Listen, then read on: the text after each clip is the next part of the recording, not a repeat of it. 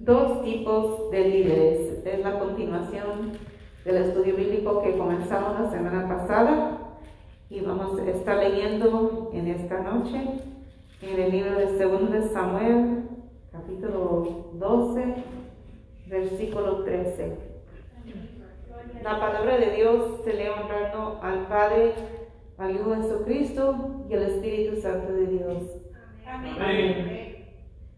Entonces dijo David a Natán, pequé contra Jehová. Y Natán dijo a David, también Jehová ha remitido tu pecado, no morirás. Oremos por este estudio bíblico en esta noche.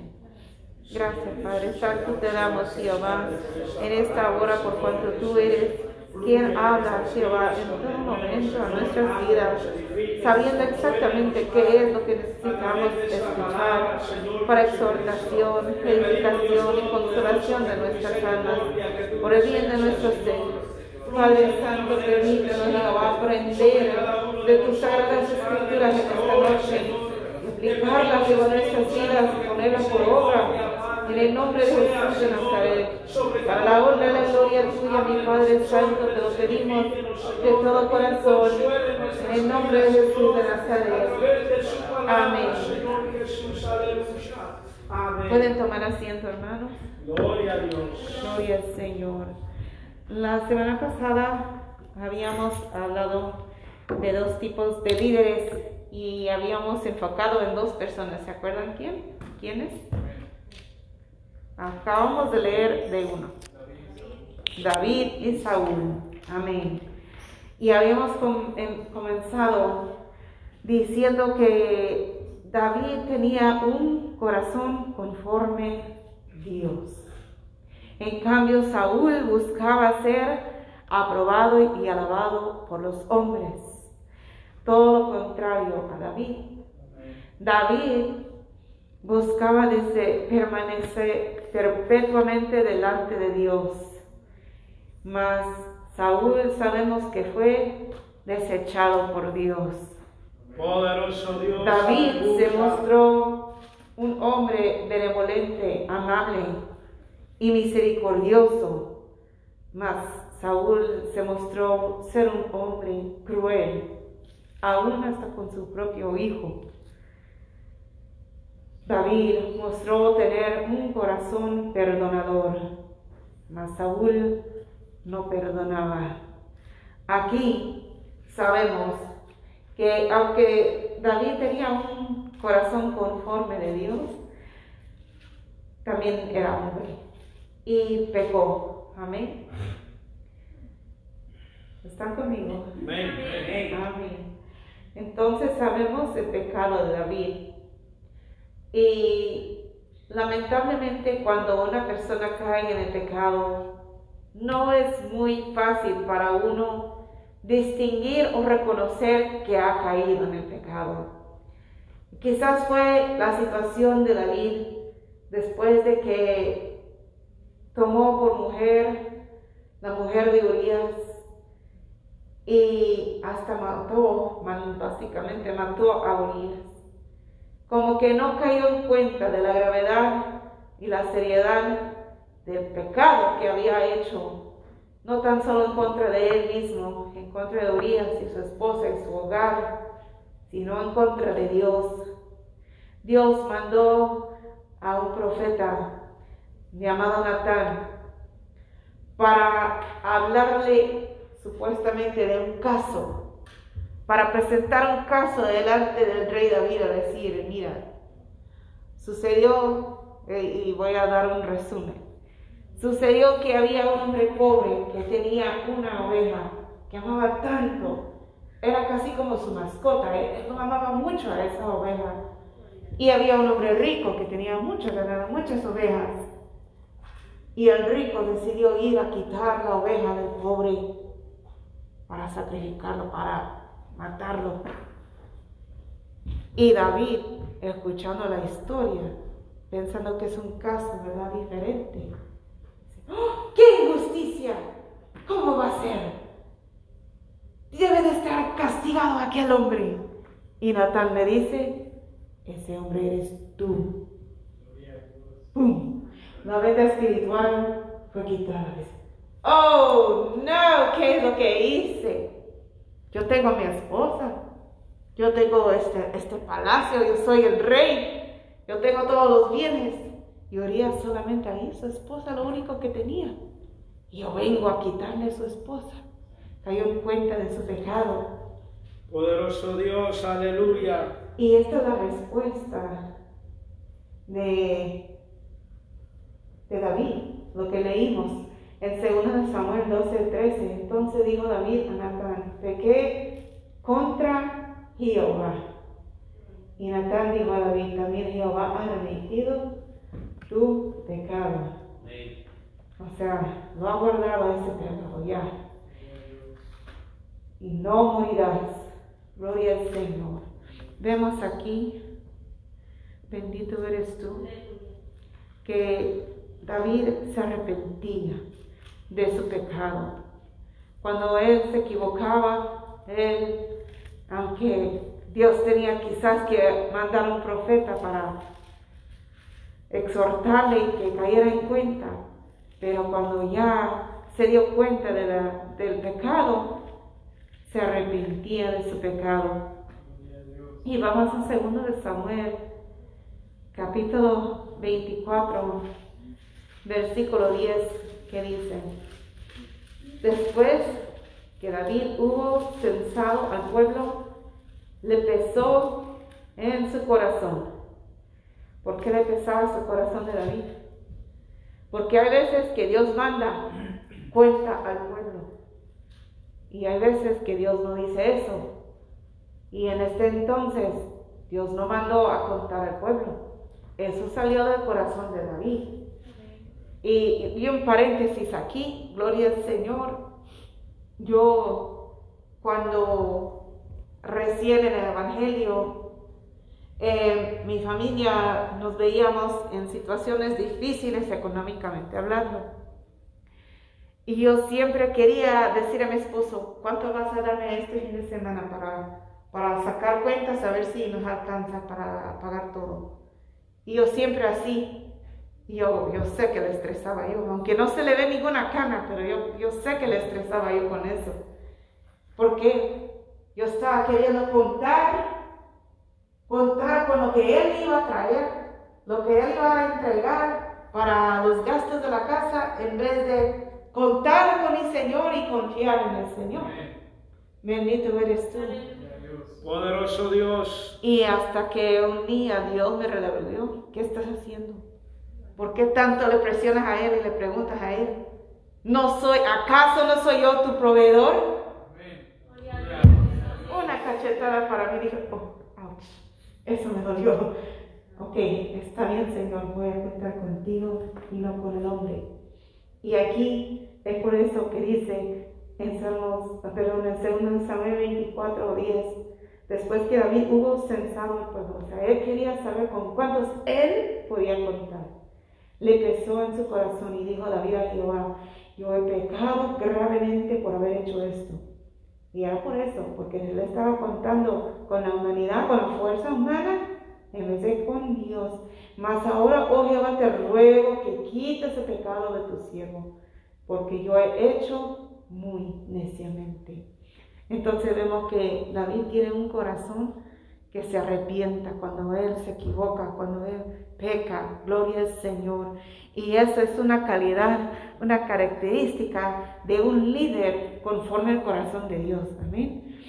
Más vemos en 1 de Samuel, capítulo 15, la comparación de Saúl. Capítulo 15, versículos 10 al 30. Aleluya. Y vino palabra de Jehová a Samuel diciendo, me pesa haber puesto por rey a Saúl, porque se ha vuelto del pos de mí y no ha cumplido mis palabras. Y se apesadumbró Samuel y clamó a Jehová toda aquella noche. Madrugó luego Samuel para ir a encontrar a Saúl por la mañana y fue dado aviso a Samuel diciendo, Saúl ha venido a Carmel Y aquí se levantó un monumento y dio la vuelta y pasó adelante, adelante y descendió a Gilgal. Vino pues Samuel a Saúl y Saúl le dijo, bendito seas tú de Jehová. Yo he cumplido la palabra de Jehová. Samuel entonces dijo, pues qué bramido de ovejas y bramido de vacas es este que yo oigo con mis oídos. Y Saúl respondió, de Amalek nos han traído, porque el pueblo perdonó lo mejor de las ovejas y de las vacas para sacrificarlas a Jehová tu Dios, pero lo demás lo destruimos. Entonces dijo Samuel a Saúl, déjame declararte lo que Jehová me ha dicho esta noche. Y él le respondió, di. Y dijo Samuel, aunque eras pequeño en tus propios ojos, ¿No has sido hecho jefe de las tribus de Israel? ¿Y Jehová te ha ungido por rey sobre Israel? Y Jehová te envió en misión y dijo, ve, destruye a los pecadores de Amalek y hazles guerra hasta que los acabes. ¿Por qué pues no has oído la voz de Jehová, sino que vuelto al botín has hecho lo malo ante los ojos de Jehová? Y Saúl respondió a Samuel, antes bien he obedecido la voz de Jehová. Ni siquiera quiere reconocer que ha hecho mal. Está diciendo, yo, yo, estoy bien delante de Dios. Y fui a la misión que Jehová me envió y he traído a Agag, rey de Amalek, y he destruido a, a los amalecitas mas el pueblo tomó del botín ovejas y vacas, las primicias del anatema, para ofrecer sacrificios a él. ¿Tiene sentido eso? ¿Cómo va a ser traer anatemas como primicia? Traer anatemas como sacrificio a Dios. No, hermano, ni tiene sentido lo que está hablando aquí Samuel. Mas el pueblo tomó del botín ovejas y vacas de la las primicias del anatema para ofrecer sacrificios a Jehová tu Dios en Gilgal. Y Samuel dijo, se complace Jehová tanto en los holocaustos y víctimas como en que se obedezca a las palabras de Jehová. Como había predicado el otro día nuestra la obediencia quiero y no sacrificio. Dios es un Dios eh, santo, hermanos, y, no puede ser burlado. Dice, ah, ciertamente el obedecer es mejor que los sacrificios y el prestar atención que la dulzura de los carneros. Porque como pecado de adivinación es la rebelión y como ídolos e idolatría la obstinación. Por cuanto tú desechaste la palabra de Jehová, él también te ha desechado para que no seas rey. Entonces Saúl dijo a Samuel, yo he pecado, pues he quebrantado el mandamiento de Jehová y tus palabras, porque temí al pueblo y consentí a la voz de ellos. Reconoce el pecado, pero dice que está arrepentido. Da excusa. Él dice, tenía pueblo. Hermano, Saúl no está mostrando un corazón arrepentido. Dice, perdona pues ahora mi pecado. ¿Cómo quiere obtener el perdón de Dios? Bueno, él está hablando de Samuel, con Samuel. ¿Cómo espera que Samuel le diga, Dios te perdona? ¿Cómo espera que Dios le perdona a él? si reconoce el pecado y da una excusa. Eso no funciona así. Un líder cuando, ¿verdad? todo el mundo, todo el mundo es ser humano, hermanos, y la palabra de Dios es clara, por cuanto todos pecaron y están destruidos de la gloria de Dios. Si uno hace un error, se equivoca, está en pecado, lo que sea, no puede decir, lo reconozco, pero es que esto y esto y aquello. Perdóneme. ¿Dónde está el arrepentimiento? Se requiere el arrepentimiento. Amén. Sin el arrepentimiento genuino de corazón, Dios no puede perdonarnos. Porque entonces estamos jugando con Dios, burlándonos de Dios, diciendo, ah, sí, yo hice mal. Pero es que nos suena parecido como, como alguien por ahí, como Eva. Oh, sí, yo comí, pero es que... Y Adán. ¿Y tú? No, pues es que la mujer. No. Tiene que haber un arrepentimiento genuino. Y dice en el 25. Y vuelve conmigo para que adore a Jehová. ¿Cómo es eso?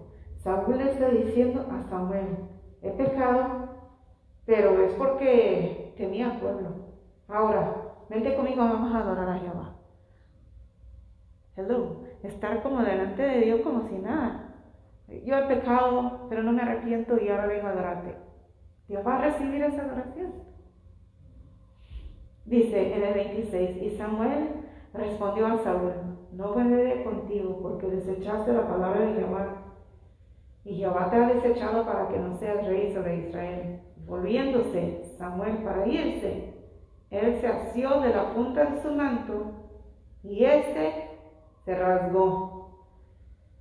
Hermanos, acuérdense lo que dije la semana pasada de la capa de un rey, de la capa de una persona, eh, símbolo de la autoridad. Samuel era un profeta, un hombre de Dios. Y Saúl se atreve. Acuérdense, David tenía la oportunidad. Ahí estaba, ¿verdad? Su eh, espada, con que podía cortar la capa de, Saúl mientras dormía, para quitarle su autoridad y demostrar, mira, tenía yo la habilidad de matarte, mas no lo hice. Pero Saúl, tan atrevido, acaba de decir, sí, yo pequé, pero tenía el pueblo Vamos a adorar a Dios. ¿O no va a Dios conmigo? Y le quita la autoridad. Le quita ahí parte de su capa. Dice, Gloria al Señor. Ah, ¿En qué me quedé? En el 27 lo voy a leer una vez más. Y volviéndose Samuel para irse, él se asió de la punta de su manto y este se rasgó. Entonces Samuel le dijo, Jehová ha rasgado hoy de ti el, el reino de Israel. Lo ha dado a un prójimo tuyo mejor que tú. Gloria al Señor, aleluya. Además, el que es la gloria de Israel no mentirá ni se arrepentirá, porque no es hombre para que se arrepienta. Y él dijo, yo he pecado, pero te ruego que me honres delante de los ancianos de mi pueblo y delante de Israel y vuelvas conmigo para que adore a Jehová tu Dios. Otra vez, reconoce pecado, pero no está ningún arrepentimiento ahí. También está, claro, Saúl era rey, líder, eh, ¿verdad? Como dicen, el número uno, el mero jefe, el mero mero de todo Israel. Pero, como hombre de Dios, Samuel, profeta del Señor, tenía un rango más alto que él y merecía un respeto de, de Saúl, aún él siendo rey, y tenía que, él tenía que sujetarse a él por cuanto Samuel tenía que ser su líder de Saúl. Mas los dos tenían rango de, de, líderes, uno como ¿verdad? gobernante, como rey, el otro como hombre de Dios. Los dos son líderes. Pero se supone que Saúl se sujeta a Samuel, mas él le quitó la autoridad y le faltó el respeto al otro líder. Eso no es un líder conforme al corazón de Dios. Gloria al Señor, aleluya. Vamos a continuar en 1 Samuel capítulo 17, versículos 26 al 51. Gloria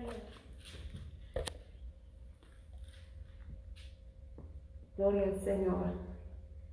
Primero de Samuel 17, versículos 26 hasta 51. Sé que es mucho, pero téngame paciencia.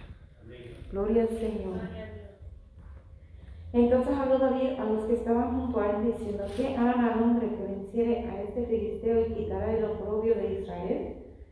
Porque ¿quién es este filisteo incircunciso para que provoque a los escuadrones del Dios viviente? Y el pueblo le respondió las mismas palabras diciendo, así será al hombre que le venciere. Y oyéndole hablar, Eliab, su hermano mayor, con aquellos hombres se encendió en ira contra David y dijo, ¿para qué has descendido acá?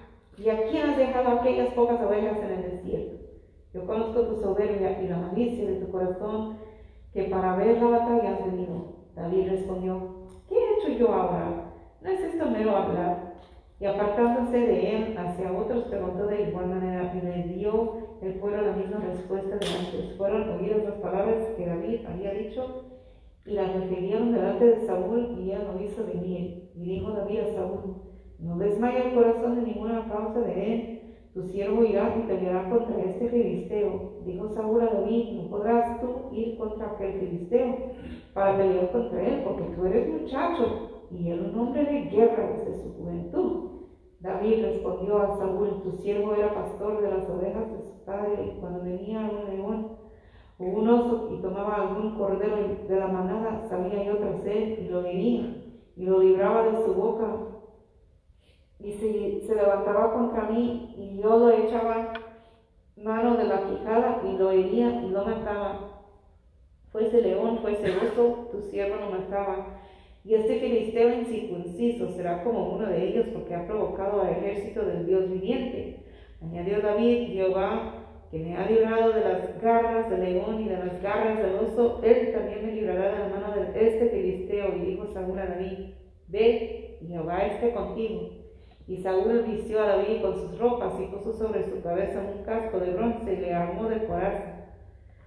Y ciñó David su espada sobre sus vestidos y probó a andar porque nunca había hecho la prueba. Y dijo David a Saúl, yo no puedo andar con esto porque nunca lo practiqué. Y David echó de sí aquellas cosas.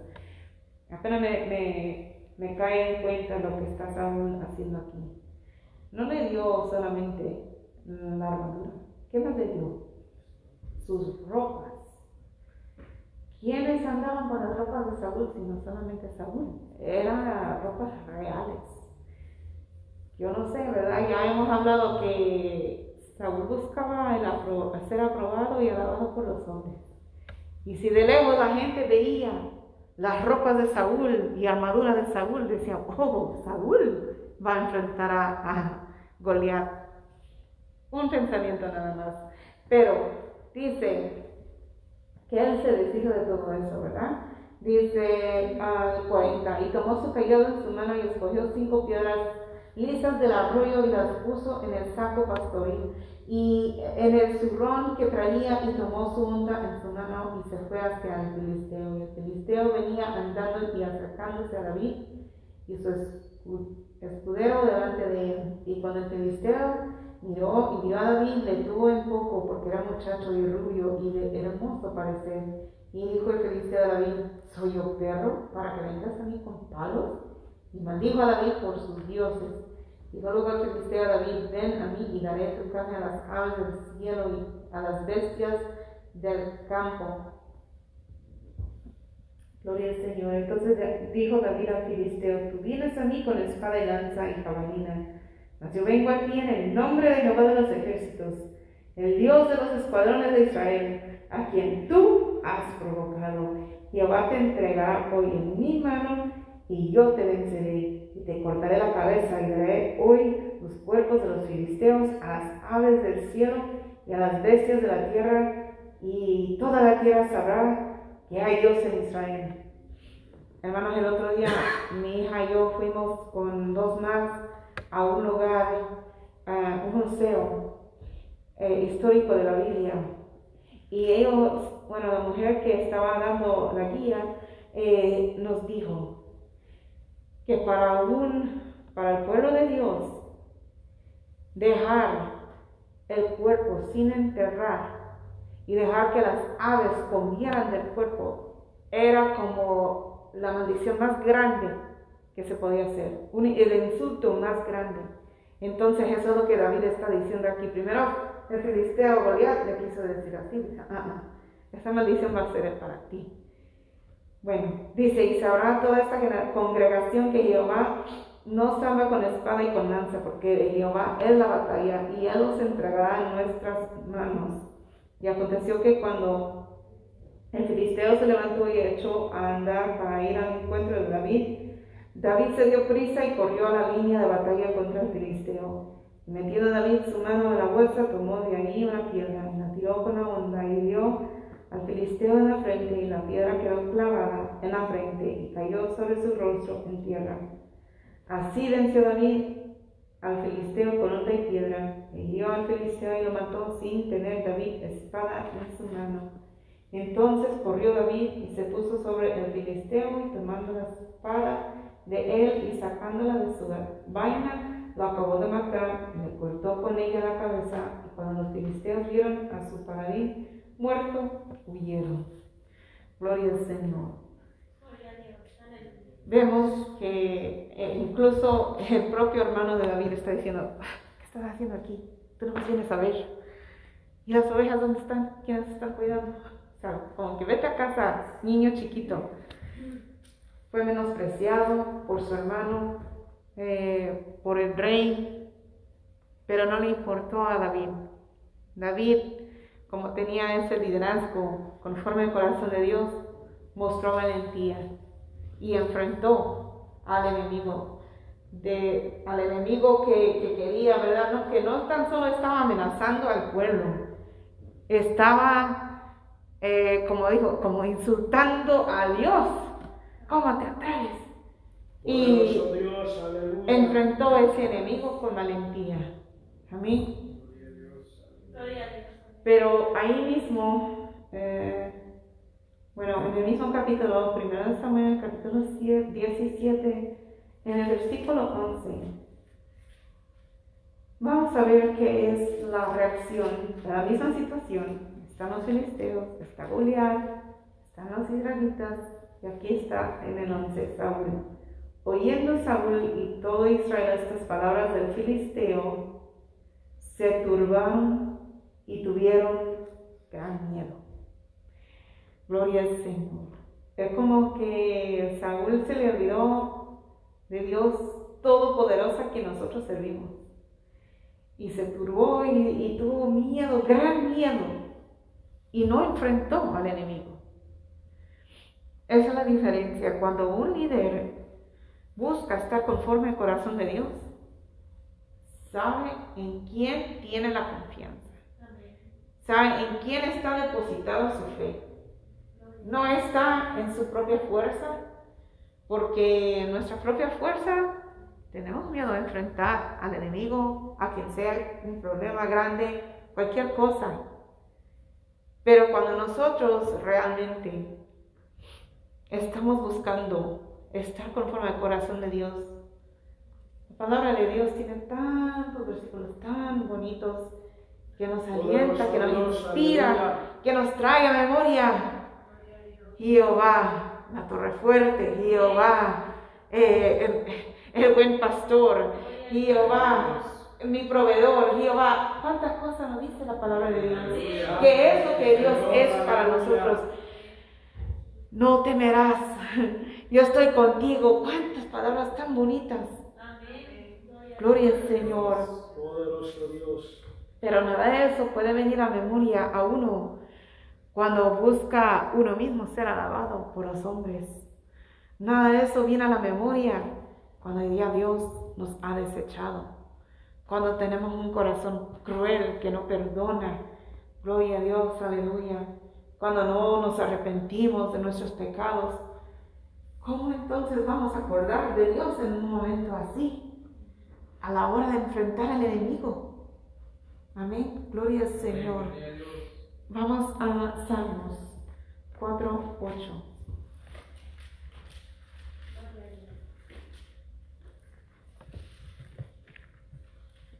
Ese estudio bíblico, hermanos, si tienen comentarios o preguntas acerca del estudio, lo pueden hacer. Salmos, capítulo 4, versículo 1. Ah, algunos algunas Biblias tienen como títulos encima de los capítulos y he notado que los títulos de cada capítulo, los que lo tienen, no todos son iguales. Pero en el mío dice que es un salmo de David. Esa parte sí, yo creo que los que tienen todo tienen así. Así que sabemos que David escribió estas palabras. Y él dice, en paz me acostaré y asimismo dormiré, porque solo tú, Jehová, me haces vivir confiado. Qué lindo, gloria al Señor. Que uno cuando es unido conforme al corazón de Dios puede tener una paz. Sin importar lo que nos rodea, no importa lo que está pasando, porque sabemos, dice, me haces vivir confiado. ¿Por qué? Porque confiamos en nuestro Dios. Que pase lo que pase, nosotros sabemos y confiamos de que Dios toma el control de todo. Amén. Y es por eso que nosotros podemos dormir en paz. Aunque se levante gigante, aunque se levante Goliat, aunque se levante quien se levante, aunque venga guerra, nosotros podemos estar confiados en Jehová y acostarnos en paz y dormirnos en paz. Gloria al Señor, bendito eres tú. Más Saúl, vamos a ver qué pasa con Saúl. Primero de Samuel Aleluya. Capítulo 16, versículo 14.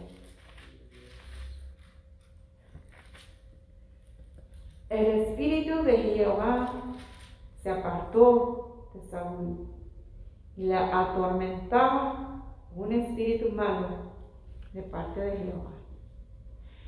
Mientras David duerme en paz, Saúl queda atormentado.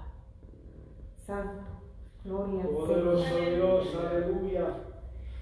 Hermanos, es, es demasiado fuerte esto, especialmente porque dice que el Espíritu de Jehová se apartó de Saúl.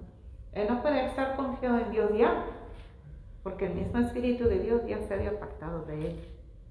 ¿Cómo entonces puede obtener una paz? Gloria al Señor, bendito tú eres.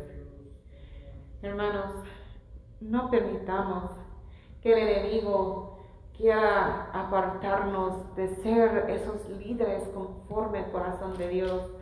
No es fácil, pero tampoco es posible. Filipenses 4:13 nos dice, Gloria a Dios. Amén.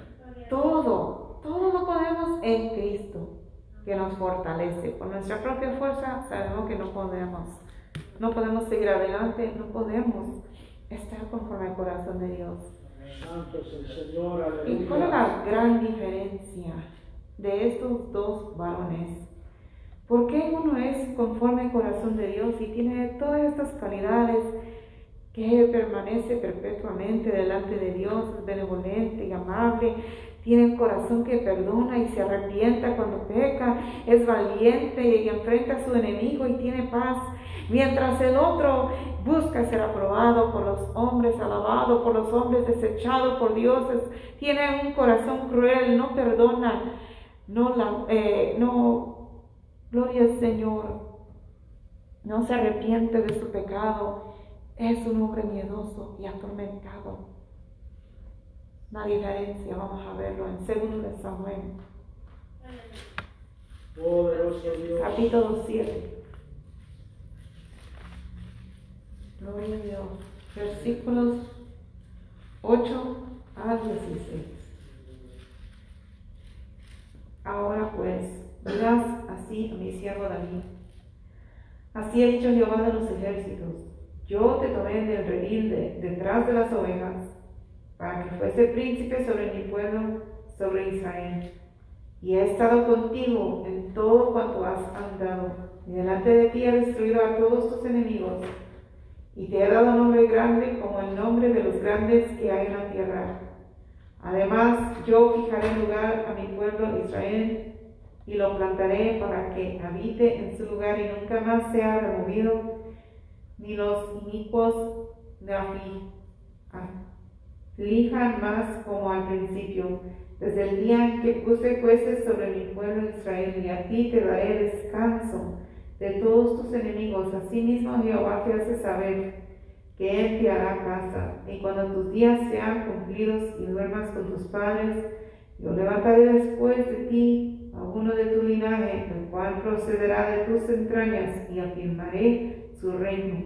Él edificará casa a mi nombre, y yo afirmaré para siempre el trono de su reino. Y le seré a él padre, y él me será a mi hijo. Y si él hiciere mal, yo le castigaré con vara de hombres y con azotes de hijos de hombres.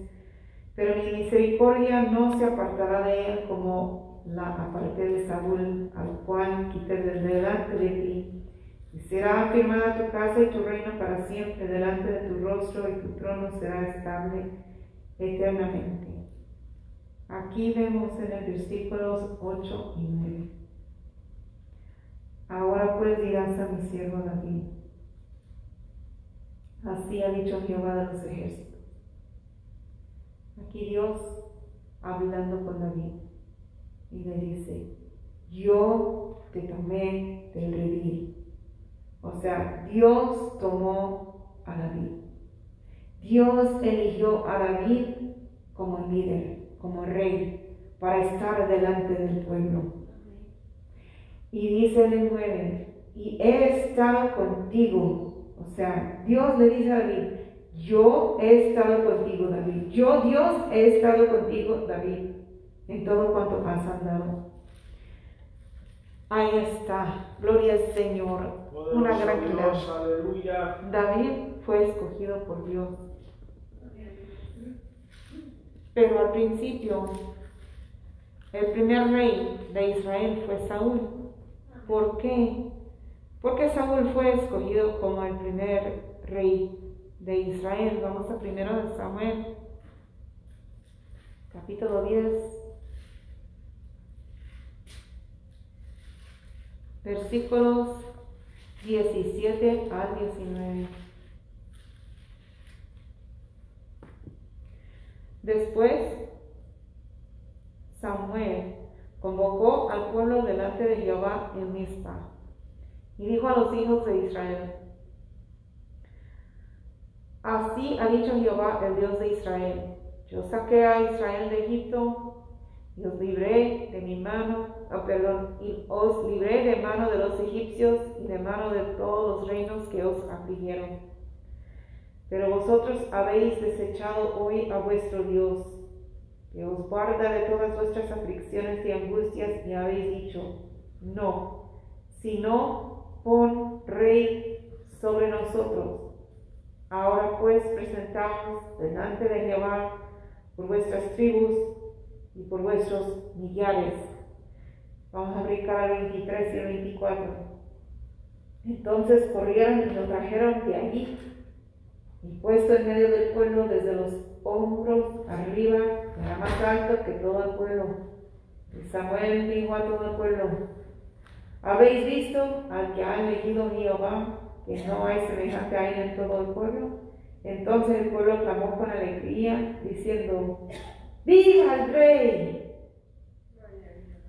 Santo eres tú, Cristo Jesús. Dios, aleluya. El 19 la segunda parte dice, no, sino pon rey sobre nosotros.